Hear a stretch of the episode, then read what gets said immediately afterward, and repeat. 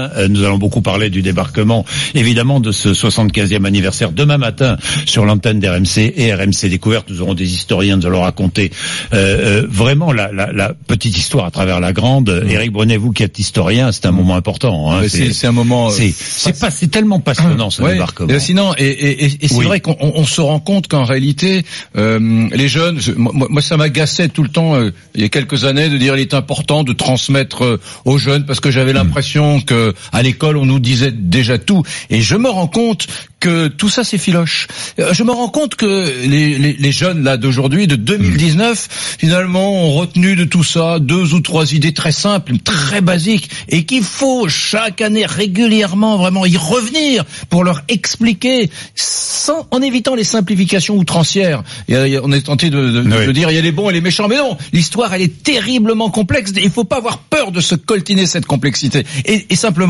c'est mon petit message aujourd'hui de passionné d'histoire. Il faut les prendre entre quatre yeux. Quand on fait un voyage en voiture, par exemple, avec des ados dans la voiture, qu'on va, je sais pas, en week-end, eh bien, il faut leur parler d'histoire. Il faut utiliser ce temps où ils sont captifs pour leur raconter ce que ça a été, par exemple, le débarquement en 44. Euh, Laurent Neumann.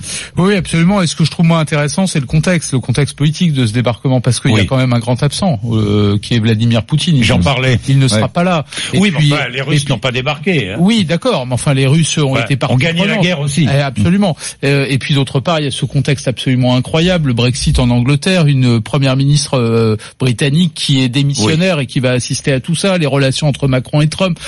Je, Donald Trump qui a inventé un Brexit dur. Hum. Vous avez vu ça, hein, Geneviève Dariussec? J'ai vu ça. Oui, oui, d'accord. Mais il est toujours un adepte de la méthode dure. Et, j'avoue qu'on aimerait être petite souris tout à l'heure à 13h30 précise à la préfecture de Caen pour écouter ce que vont se dire et Trump et Macron. C'est euh, tout à l'heure, déjà tout à, l'heure. Euh, je, je, crois que c'est non, c'est demain, ce déjeuner. C'est demain. demain. Ah bah demain, oui, pardon, on est le 5 aujourd'hui, c'est demain 6.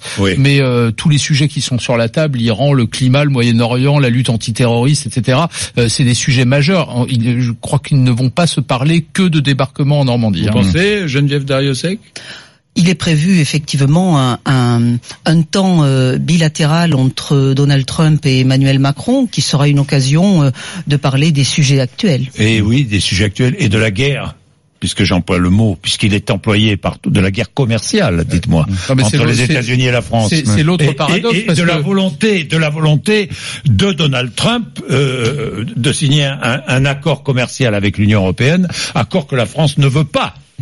Geneviève Dariussec. Oui, et Donald Trump qui aussi euh, euh, un petit euh, conflit commercial avec la Chine. Donc euh, voilà, nous sommes dans des relations commerciales tendues. Oui. Euh, et je crois que l'Union euh, européenne a toute sa place euh, en tant que bloc euh, euh pour pouvoir répondre à, à avec un contexte, Trump. avec un contexte très particulier, c'est qu'effectivement, sur le plan géopolitique, c'est la première fois qu'on est aussi faible dans ce type de, de rencontre bilatérale. Mm. Bon, de, Trump est, est, fort, il vient en Europe, on l'a vu arriver avec fracas hier en Grande-Bretagne, balançant oui. quelques petites phrases, etc. Donc il vient auréolé de sa puissance commerciale, de ses succès économiques, même si on, il faut les pondérer, parce qu'il y a derrière des, des insuccès écologiques, mais ça on l'a déjà dit cent fois. Mais il vient en situation de, de, force du haut de son magistère et rencontrer une Theresa May qui est dans les choux, bien évidemment, une Europe qui est extrêmement divisée euh, et, et, bon, son, son seul interlocuteur vaguement solide dans ce contexte-là, c'est Macron. Il y a que Macron, ouais. il est là, il est installé au milieu de son quinquennat, il n'est pas menacé, euh, mais, bah, mais c'est vrai l'Europe est divisée. L'Europe qui veut construire euh, une Europe euh, militaire, Geneviève Dariussec, oui ou non?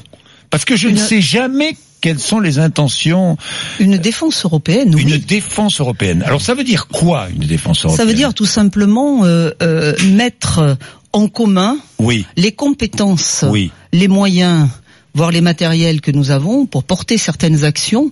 C'est-à-dire euh, nos porte-avions nucléaires, par exemple. Mais je pense que à l'heure actuelle, nous en sommes au début de l'Europe de la défense et il y a que nous des ambitions. Euh, nos porte-avions nucléaires au service, je sais pas moi, d'un pays d'Europe attaqué par euh, euh, un autre pays? Bah, je crois que je crois que l'Europe a, euh, enfin les ambitions européennes, c'est quand même d'assurer une souveraineté européenne et la sécurité des Donc, Européens. oui. Donc euh, s'il y avait force nucléaire pourrait servir à, je sais pas, à l'Italie, tiens, par exemple, non? Bah, notre, ah si l'Italie est bah attaquée, l'Europe est attaquée. Hum. Et, et ah, une, une, Europe, intéressant une Europe militaire sans les Anglais, parce qu'il n'y a que deux armées, sans les Anglais, la française et l'anglaise. Je crois que euh, il est quand même tout ce qui est mis en œuvre à l'échelle européenne actuellement n'exclut pas hum. euh, des pays qui sont géographiquement européens. Ah, euh, et euh, Donc il y aura un accord militaire avec la Grande-Bretagne, même s'il y a Brexit. Je crois qu'avec la Grande-Bretagne, nous partageons euh, beaucoup euh, de valeurs, beaucoup d'actions aussi, beaucoup de partenariats en termes de défense. Euh, et ces partenariats se poursuivent et ces partenariats se poursuivront. Se poursuivront, c'est intéressant. Il y a quand même un paradoxe, c'est que ces deux journées, 5 et 6 juin, vont être consacrées à commémorer le débarquement, donc la paix, avec un président des États-Unis qui peut-être, peut-être nous emmène tout droit vers la guerre euh, euh, en Iran. Hein. Attention. Bien. Merci Geneviève Dariussec d'être venue nous voir. Merci, Merci. messieurs.